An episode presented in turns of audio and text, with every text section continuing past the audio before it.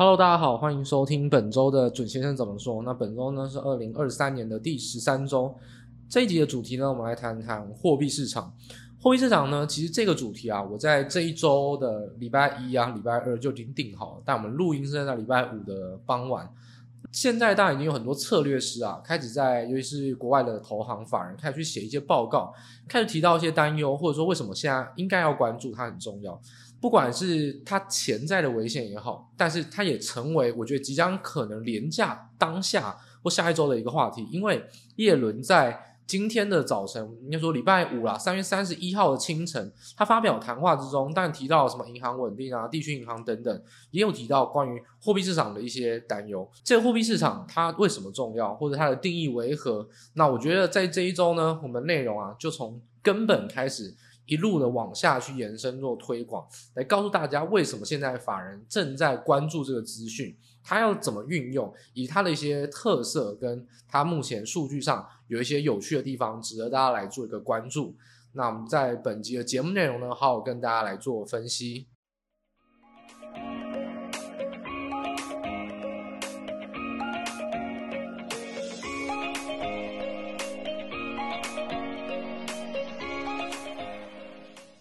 好，首先呢，其实我们有提到，呃，叶伦他在地区银行这个类似上面这个检讨会议啦，那这种等于说就像是战后审判一样，你现在地区银行倒了一堆，然后呢，政府去救，救完了，政府花一堆钱，当然是要来好好鞭尸鞭一番，那些高层啦，有没有那边搞鬼的啦，经营不善的啦，还是先卖股票的，通通都被美国政府现在开始来去追究，但叶伦也。不外乎啊，参加这个谈话，他就是说有一些公开谈话，就再度的去做一些表态嘛，就是说反正他说话就是造成危机，那每一次的说话呢，就基本上你要小心，他又在乱讲什么话。那这一周的内容呢，其实你可以小心的是，他讲了非常非常多东西，但市场上往往都很少去提到这个。那因为就一样，台湾的新闻哦，永远是比较注重在表面，而且比较粗浅的东西。那太难的东西，基本上我们比较不会去做一个报道，因为大家也不想看，也不想听。不过它往往变成很重要的时候呢，你再去了解就来不及了。所以在现在，我想分更想分大分享大家的是关于货币市场上，因为当上一周啊，其实就有人在陆续去问了，货币市场在最近一两周的规模就暴增了三千多亿美金。那叶伦他怎么来看？确实哦。叶伦也认为说啊，就是说这个货币市场的暴增会影响到银行的一个稳定性。那这个就是我们第一个可以来切入的问题哦。我们现在讨论什么是货币市场。我这边虽然好像在大学教课一样，好像要帮大家先教一些基础知识，不过没有关系，这个很简单啊，这个不是什么很难的东西，这一下就讲完了。然后呢，我再来讲。货币市场是什么？之后再来讲为什么会被认为是影响到银行的稳定，因为它跟银行的存款有替代竞争关系。好，这是我们第一个要来讨论的重点。首先，货币市场上的定义是什么呢？其实很简单，没有什么难的。大家不要觉得说哇，这好像什么高深的知识，这非常简单。只是你理解之后呢，你有没有办法去延伸的去做讨论？然后理解这个东西非常简单，这不是什么难的一个概念。货币市场它代表的是一个市场，在这个市场中交易的证券或票券期限就是一年以下，而且呢不包含任何的商品期货或衍生性金融商品，也就是说它就单纯的票券跟证券，所有票券证券它是一年以内到期的，全部都是货币市场，所以有非常多包含国库券一年一些一年以内到期的，就是我们说 Treasury Note，或者说你说 Repo。我们之前常常讲的，去年常常提到的 ONRP 就是负买回费你跟 Fed 承做负买回这样的交易，这也是货币市场。再来，呃，大家可能会听过的，就是商业本票。简单来讲，商业本票听起来好像是什么专有名词。讲坦白一点，就是无担保的公司短期借款嘛，就是这么简单。所以你你听过别人发无担保公司债？那通常发公司债都是发长期的，没有人会发一年嘛。但是如果你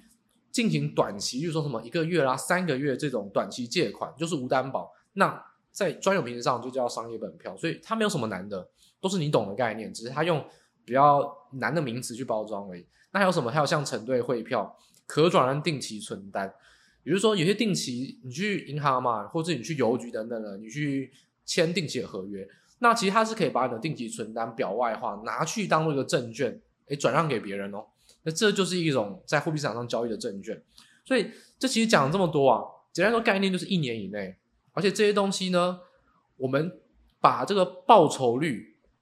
你把它拿出来去看，基本上可以跟大家定义一件事情哦，这个很非常重要，大家可以听好，就是基本上货币市场的报酬率啊，跟一年期的定存原则上是接近的，大致上是接近，而且样态是相同。什么样态呢？就是我们所说的报酬的 pattern，就是基本上货币市场或者是说你去定存。不会有亏损的可能性，原则上哦，原则上。那如果原则外呢？就常常讲的，通常不会出事，一出事就出大事。如果今天你的定存要领领不到，那就是你的亏损。那你觉得会不会是大事呢？那也一样。其实货币市场上也一样，这些票券啊，理论上都不会违约，但是一违约就出大事。简单来说，什么时候出大事呢？大家可以想到，像零八年的雷曼倒闭，九月十六号雷曼宣布破产，九月十七号 Reserve Primary Fund 就是这个大最大型的这种货币市场基金的公司啊，隔天就宣布，就是我们叫做 break the buck，就是基本上就是跌破净值，代表说亏损。那这就是市场上绝无仅有的事件，一发生呢就出大事，所以隔天再来。九月十六、九月十七、九月十八，然后接下来包含 AIG，所以 Fed 就要出手。所以什么时候货币市场会违约，会让你亏损？就是市场上最极端、最恐慌的时候就会出现亏损。所以平常不会出事，一出事就出大事。它其实不管是报酬，一年的报酬差不多，然后呢出事或是它的安全性、稳定性，基本上也跟定期存款是差不多的。那相比存款的优势是什么？第一个资金未纳量很大，大家知道说，如果你去跟银行签，就是你去存款啊，第一个存款保险我没有上限，那你先定存呢，诶，这个合约上啊就有可能规定说，超过一千万的利率是比较低的，超过两千万更低，所以呢它就会有资金未纳量的限制，诶，但是货币市场上就是你去买货币市场基金不会。因为货币市场基金是一个标准化的产品哦，一块钱就是一块钱，五块钱就是五块钱。你买一千万跟两千万都是货币市场基金，因为基金公司不会管你买多少，所以它是一个标准化的产品，就有资金未纳量大的一个优势，所以它比较不会有限制。那但是流动性高，因为你随时可以赎回，随时可以也不能叫违约啊，就随时可以赎回。你不想投资可以投资，所以你可以这个。在货币市场基金里面呢，待三年，那你把它当做一个三年期的定存也无所谓。那你也可以像法人一样，我今天把呃外汇汇进台币，哎，可是你不能闲钱啊，怎么办？丢进去货币市场基金，停泊个十五天、二十天，然后台币感觉不太妙，赶快撤出也是有可能。所以它具备的就是资金胃纳量大，跟流动性高。所以讲完这么多，你就会发现一件事情啊，他们报酬差不多，跟存款定存差不多。样态也差不多，都很安定，都很稳定啊。但出出事就是出大事，所以他们其实基本上货币市场基金跟定存啊，其实基本上是非常有替代性的。那竞争关系非常明显。就回头到我们一开始要回答第一个问题：为什么有人会去问叶伦？货币市场上基金近最近几周暴增三千多亿，你会不会担心？那为什么他会说确实影响到银行的稳定？因为这些货币市场基金就象征着小型银行啊，存款就提领出来之后呢，要么就领提领中小型银行的存款，然后移到大型银行，这种左手换右手；又或者是说，它有可能提领出来之后呢，就把一部分丢到了货币市场基金里面，所以它存在的是竞争关系。这是我们第一个先解释一下货币市场上它的一个定义、样态、特征，就算是一个很基础的一个。小知识啊，不会很难懂啊。这听起来高深，但是其实我们讲十分钟就讲完了。这个最重要核心啊，重要的核心的都概概念就在这边。好，那我们现在讲完第一个，就是它跟银行既然有竞争关系之后，那我们来好好讲一下。我们刚才提到它规模暴增，那我们先不要讲近期啊，我们先把时间维度拉长一点。也就是说，大家可以去点我们官网上的文章啊，就写这个文章里面有附一张图啊，大家可以去看。比如说，其实你把趋势拉长来看，我们把就取十五年好了，从金融海啸以前至今，其实美国货币市场基金，但说我们讲哪一国的货币市场基金，就是其实不是讲哪一国啊，其实是讲哪一个货币。就例如说美元的货币市场基金或台币的货币市场基金，其实是讲货币啊。那美元的货币市场基金呢，规模在现在此时此刻，但最新数据是更新到这礼拜三，那已经突破了五点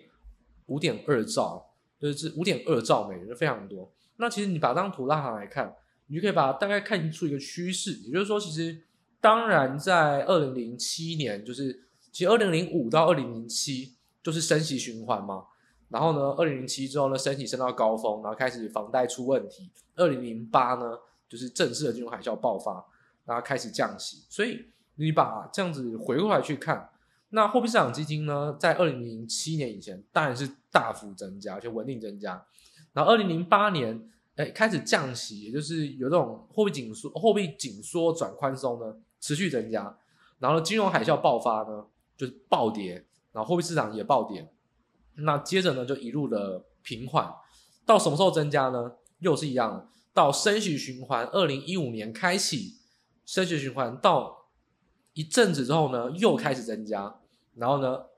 疫情期间内大量的印钞，所以暴增。然后随后呢又持平，等到什么时候增加呢？又是一样，升息循环开启之后呢，一段时间内又增加。好，我们刚才讲了这么多呢，听起来很复杂，所以我建议大家看图。简单说，我可以把它分为两类。货币市场上什么时候会增加？你可以分成两个阶段。第一个。就是升息循环到一个程度之后呢，货币市场基金就会开始规模稳定增加。为什么？因为当升息循环开启之后，哦，我相信在听的一些投资人呐、啊，或者说一些听众，你应该会有一些房贷，呃，或者车贷也好，不管，反正你总是会有借款嘛。而你没有借款的话，那你就去问一下有借款的人，好不好？如果你是很年轻哦，高中生、大学生，问一下你爸妈的房贷。当升息循环开启的时候呢，贷款利率会不会调涨？当然会，而且是升好升满，一码就是一码啊，保证升好升满。那存款利率呢？哦，大家总是觉得说啊，存款利率好低哦，所以基金根本不会去管活存的存款利率多少。那定存你可能更少去碰触，大家可能都是用呃 ETF 啊，或者是用股票等等。到这边就跟大家讲个事实：当升息循环开启哦，存款利率呢就是调好调满。应该说，升一升息一码，贷款利率呢就是升一码，调好调满。但存款利率呢不一定，通常呢是不会调满哦，所以利差空间才会拉开嘛，才有这么多人那边鬼扯说什么啊啊，银行升息，所以呢银行呢什么存贷存放就是存贷之间的利差扩大有利获利。那当然这句话没有错，那我们去年就已经这句话我们就已经讲过很多次了，存贷利差扩大赚的钱远抵不过。债券狂亏损亏了钱，所以我们去年就已经说过，今年金融股发不出股息，而且会亏的一狗票。那这事实就显现在今年很多金融股股息非常烂，烂到你无法想象。但是其实这都是在法人之中早就预期的事情。那还有很多一些什么存股的达人在那边说什么金融股很安定啊，什么期待配息，那这些人显然是用过去在看未来，根本没有搞懂。这个财报上面已经有非常非常多的一个案，一个一个案例了。因为这一次的升息循环跟过去三十年全部不一样。这次的升息循环是因为供给面通膨，最像最像，你也要追溯到一九七零年代。你用零八年金融海啸，然后科技科技泡沫，全部呢都不适用。所以这一波的升息，你可以了解到，哎，为什么金融股会亏损？当然是因为债券的亏损。那存放的存放款的利差有没有扩大？当然有，所以对银行来说，存放款利差扩大，我们就反过来来讲，对于存款人呢，诶，当你今天借钱呢都是调好调满，而存款都没有调涨，那你会想要做什么事情呢？当然是我就不要再存款了，对不对？我借钱我该借还是要借，但是如果你有多余的钱，你何必去存款？升息呢，你去买债券都比买定存还要高啊。那如果你担心债券会亏损，那你可以投入货币市场啊。货币市场原则上呢会跟一年期的定存接近，但是呢货币市场啦，它基本上会跟利率联动是非常高相关。但是呢定存通常在升息循环呢都会跟进的比较慢，所以我们就要讲到这个重点：为什么在升息循环开启之后呢，货币市场基金的规模往往会稳定增加？就是因为银行定存都没有调好调满，所以呢，投资人呐、啊，就是说一般的民众存款的都是一般民众嘛，所以就会发现说，哎，越想越不对劲，存款这么低，我为什么要存款呢？就开始把资金提领出来，可能去买股票，可能去买债券，可能去货币市场，尤其是法人的资金啊，就会更多的去集中在货币市场，这有点类似一种套利的行为，但他们的风险条件是不太一样。但是在替代关系够高的这种前提建立之下，报酬既然有差，就会容易吸引资金的流出。所以你可以看到我们报告中的那一张图啊，就是美国的银行的存款总额跟货币市场基金的规模总额，基本上在二零二二年呢的四月开始，货币市场基金就开始慢慢慢慢慢的增加。二零二二年的大概五月六月，就是说开始升息循环之后呢，银行的存款就越来越少，而且呢是加速的减少。所以升息循环会导致存款被有这种替代性流往货币基金、货币市场基金，而且呢会有递延效应，就是民众呢会越想越不对劲，通常会越来越来越快，这种移转速度越来越快。那现在呢就是快到会上新闻的程度，所以。这这个呢，其实是有前因后果的啊。这就是在生意循环之下，包含存放款利差的扩大，跟长短天期的利率倒挂，很多事情就会在这种情况下开始引起法人甚至是民众都会有资金上的移转。所以呢，我们去看到这些讯息啊，你就会发现说，当生意循环出现，货币市场基金会增加，而且呢，排挤到存款的减少，那么就可以对应到一件事情了，在上礼拜，或上上个礼拜。提到的地区银行股挤兑事件爆发，我们已经说过了，挤兑的爆发单纯是恐慌，挤兑爆发之前的那个核心才是真正的重点。所以我们之前就讲过了，地区银行股的关键是什么？关键是在于说，为什么它的存款会减少？因为升息，而且殖利率倒挂，而且新创资金很缺钱。这才是它真正的核心，说的挤兑都是结果，真正的核心原因来自于说有人很缺钱，新创跟 private equity 就是私募基金，而且呢，现在啊，就算你不是新创，你也不是私募基金，你看到货币市场四趴的利率，以美金来说，四趴的一个报酬率，跟定存相比有套利空间或是比较高，任何人都会开始越想越不对劲，想要抽资金，所以。开始存款的人有各种原因去抽资金、提领现金，当然这个现金的需求、提领需求就很大，这就是会造成地区银行股为什么开始需要去变卖债券的原因。这就是我们上上集一直提到一些内容，所以这其实就是有前因后果，这都是一连贯的。那这个原因就造成说，OK，那如果现在市场上呢，他去接受了一件事情，就是说在这个情况下，他们看到了这种挤兑的恐慌。那存款加速的减少，那会不会有这个货币市场基金加速的增加呢？诶，答案是有，没有错。我们就把这个数据呢再精细一点的往下去做拆分。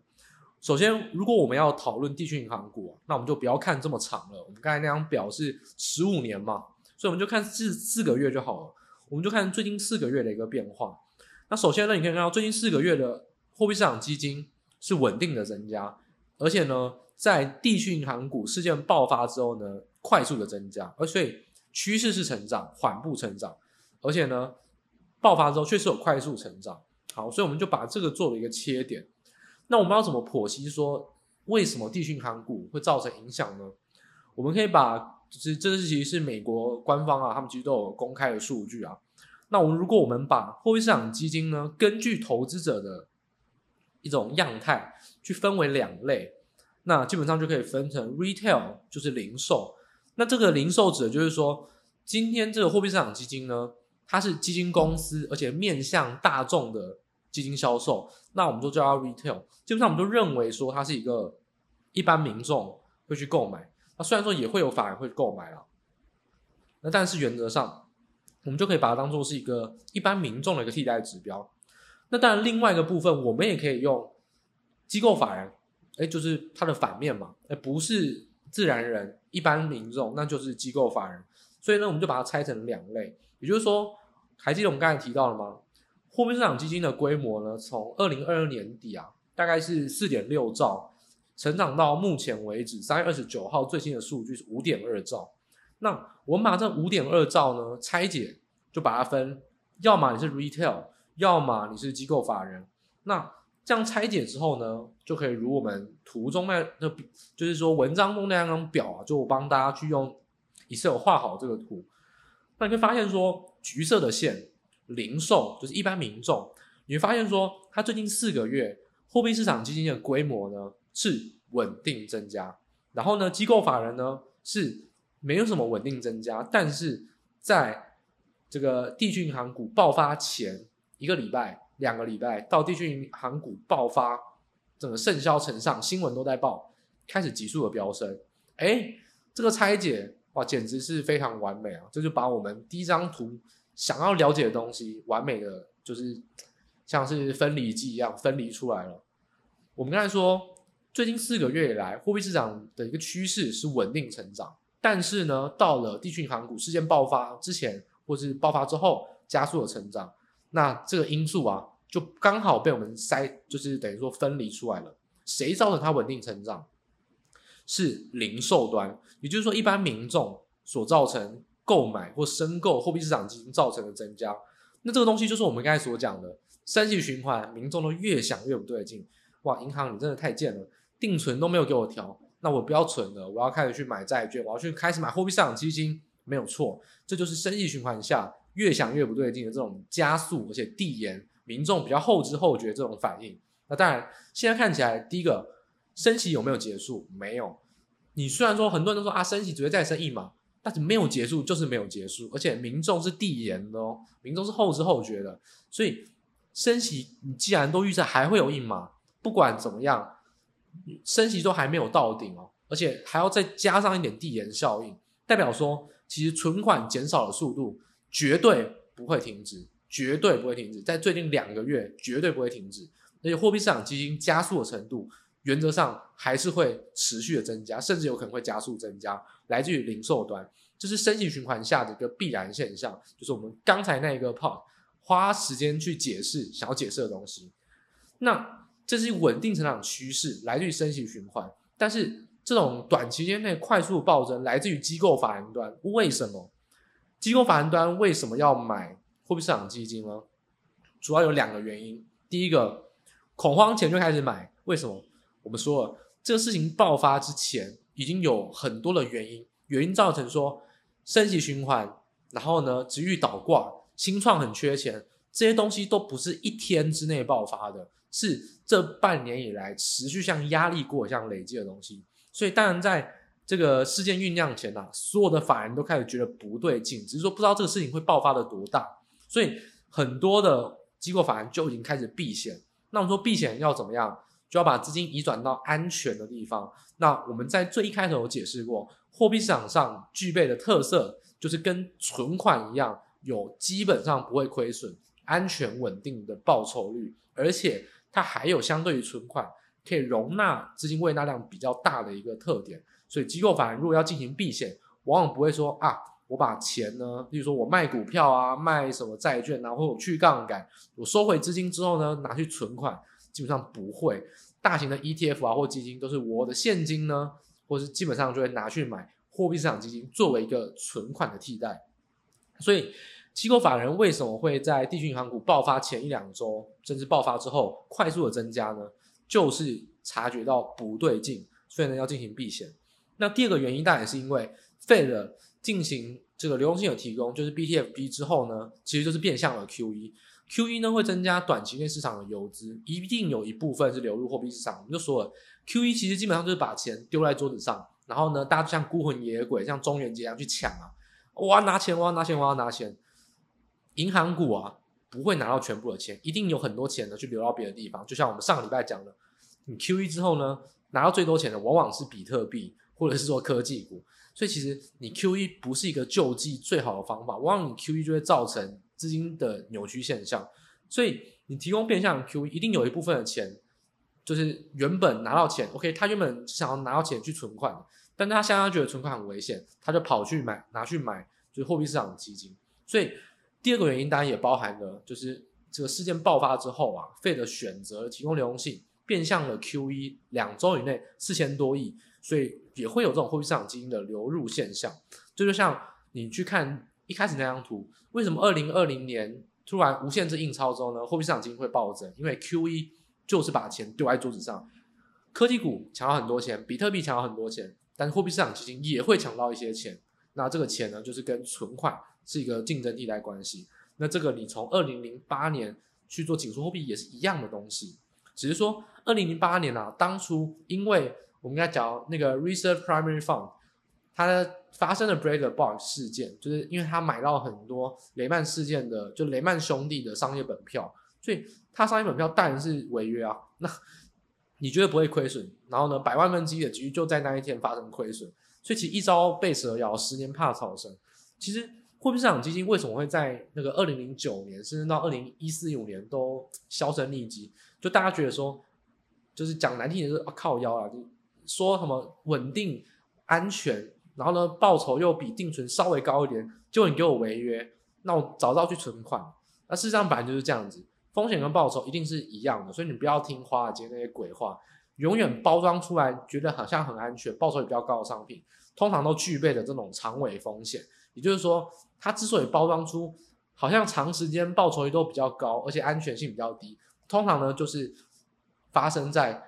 通常不会发生风险，一发生风险呢，就就让你亏到一屁股。这种有点类似于你赚十年亏一年，那一年就让你亏到零。这种特色呢，就让呢它的报酬其实平均起来并没有这么高，但你看起来会看起来很高。就是如果你用过去绩效来看，就是华尔街从一九七零年代金融就是开始这种金融这种工具越来越蓬勃发展，很多的财务工程发展以来。就是一昧的一个核心关键啊，就是说你去买什么结构债啊，或者像零八年以前很多人去买结构债，觉得说，哎，结构债在报酬率很高，哎，那你为什么不买？就是因为它报酬率看起来都很高，但一出事就出大事。所以其实金融市场上就是这样，你往往你觉得你去买报酬率很高又相对安全的东西，它就是具备这种一出事就出大事的特性，才会让你觉得为什么它报酬高。这个天下没有白色午餐嘛，如果你真的要找到白色午餐，基本上它是非常难的，也不会成为一个市场上都让你买的产品。如果市场上真的有白吃的午餐，真的有套利的机会，真的有一些交易的金杯，那自营交易员绝对会拿在自己手上，绝对不会跟你讲，还把它做成商品让你买。没有人这么好心哦，他大家只想要赚你的手续费而已。如果我知道什么东西好，谁要跟你讲？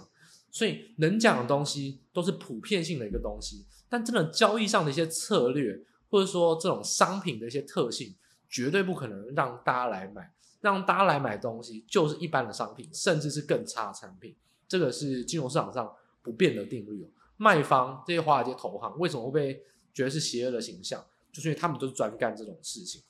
所以我们讲到现在呢，我们就分析出来了。OK，货币市场基金最近暴增了几千亿，其实所谓的暴增啊，来自于地区银行的恐慌事件，最主要还是来自于。机构法人的一个避险效应，当然还有 QE 的影响。那其实我们就回过头到我们一开头讲的那一句话，去问叶伦说会不会担心货币市场上排挤到银行存款？其实答案是会，没有错。叶伦没有讲错，但其实这跟最近的货币市场暴增其实并没有这么大的关系。也就是说，其实地区银行股这个事件，它短线它缓和了，对不对？没有错。避险资金会不会回流？基本上不会，因为机构法人看到的东西呢是银行存款外流，金融市场上还有非常多的一个就是潜在的效应，所以你从销售端，也就是说零售端来说，既然呃就是升息还没有到顶，然后呢民众就是比较那种递延后知后觉的话，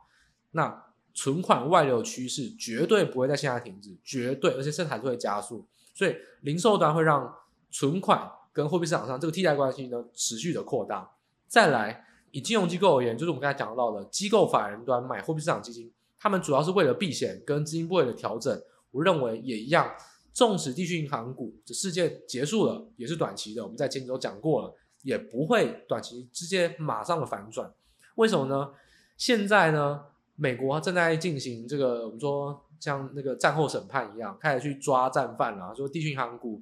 有没有人在卖股票的啦，有没有在乱搞的啦。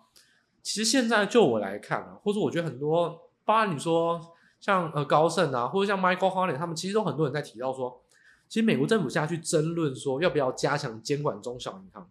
基本上是治标不治本。中小银行出事情，哦，你就想说，那我要加强监管，我觉得这个就是治标不治本。为什么？因为中小银行会出问题，就是因为 QE 发生之后呢，应该说这个，我觉得来龙去脉是这样子。金融海啸发生了，雷曼倒了，美林被收购了，然后贝尔斯登也倒了，也被摩根大通收购。全世界大的投行都收被都不是倒闭就收，甚至还有再保险公司倒闭。所以大型的银行机构经过金融风暴之后呢，就被加强监管。现在有所谓的不能倒的公司，就是所谓的 Bucket One 的一个银行啊，有十九家大型银行股的监管，在零八年以来是非常严格，就跟房贷一样，这是所谓的治标不治本。就是说，你发生了危机之后呢，你就会针对那样东西特别加强监管，所以那样东西其实是安全的，没有错。所以其实你就现在来看，中小型银行造成的危机啊，不会是什么监管不监管的问题，问题就来自于你费的升息啊，因为你费的，你就说来自于美国政府嘛，你自己要印钞票印的那么爽，不不早一点结束，那你又遇到供给面的通膨，当然就是造成这种因素停不下来。升息停不下，而且别忘了，你现在缩缩表还缩的程度是非常龟速哦。这个基本上紧缩货币就有点像是毒药一样，越克越多，基调还减不下来哦。那再接下来如果发生事情，其实是很危险的。所以其实我觉得地区银行股或中小银行监管不监管并不是重点。美国政府现在只是在抓战犯，也就是说演给民众看啊，民众看到中小银行倒了，然后政府去救了，那我要看到你处置他们。这个就基本上就是一个骗选票，基本上就是骗呆子啊！真正的问题在哪边？我们说过了，其实现在去看所谓的系统性风险，就是不是所谓的个别风险的话，我觉得还是会落在的是商业不动产啊，或者相关的抵押债券，就是所谓的 CMBS，或者说我们提到的缺钱的本体是私募基金跟新创，在 QT 的情况下缺钱，这个私募基金的风暴也一样是一个很大的风险。整体来说，这就是四个字。我们叫做影影子银行，就叫 shadow bank。shadow bank 的意思就是说，在未受监管，也就是不是传统的金融银行以外的借贷资金管道，就叫做 shadow bank，包含了货币市场，就是 shadow bank 其中一个组成。那 MBS 就是所谓的资产负债表表外化的一个证券，贷款证券表外化也是影子银行，包含私募基金也是影子银行。其实影子银行具备的特色就是高杠杆，缺乏监管。没有信用保证，为什么？你看存款有存有存款保证，而且政府会加强监管。然后呢，杠杆有存款准备率的一个调整，会抑制你的杠杆。所以影子银行为什么是风暴？因为它没有受到监管，也杠杆开得比较高，再加上没有信用保证，它其实才是真正造成系统性下一个系统性风险最大的地方。因为大型银行股，所谓体制内的银行，都在零八年金融海啸之后，全部都被监管过一遍。房贷也是，所以下一个出事的就不会是房贷，也不会是大型银行，也不会是体制内的银行。下一个系统性风险会发生的地方，或者你觉得今年万一会发生违约金融风暴，绝对会是在影子银行的体系，也就是说，在很多人都比较不知道的体系，比较属于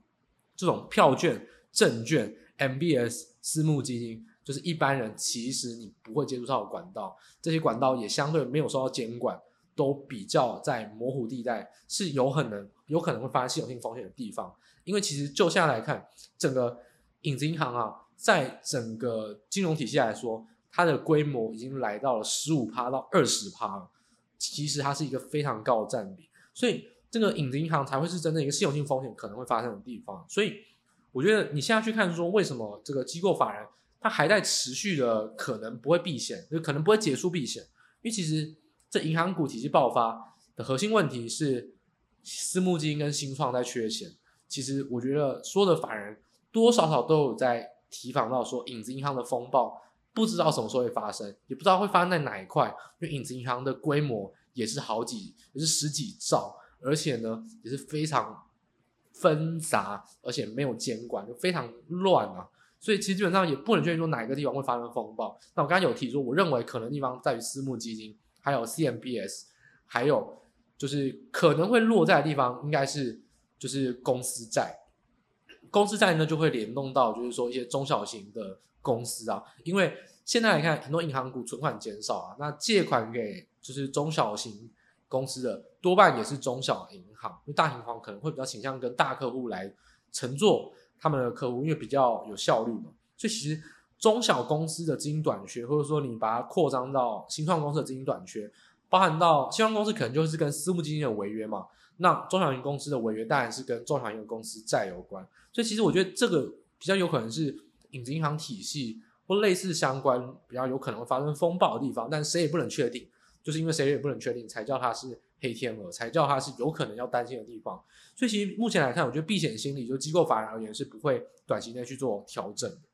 所以这是我们这一集主要主要谈的内容，就是跟大家分享说，第一个什么是货币市场，它的特征是什么？它跟存款是替代关系，为什么？第二个要提到的是，这个货币市场从最近十五年以来，从上一次金融风暴以前到现在有三次升息循环，两次衰退，现在可能要面临到第三次衰退。它之间的一个变化关系是什么？在我们谈近四个月，这四个月期间内发生了地区银行股爆发的一个潜在因素。那这段期间内，零售端跟机构法人端，他们分别往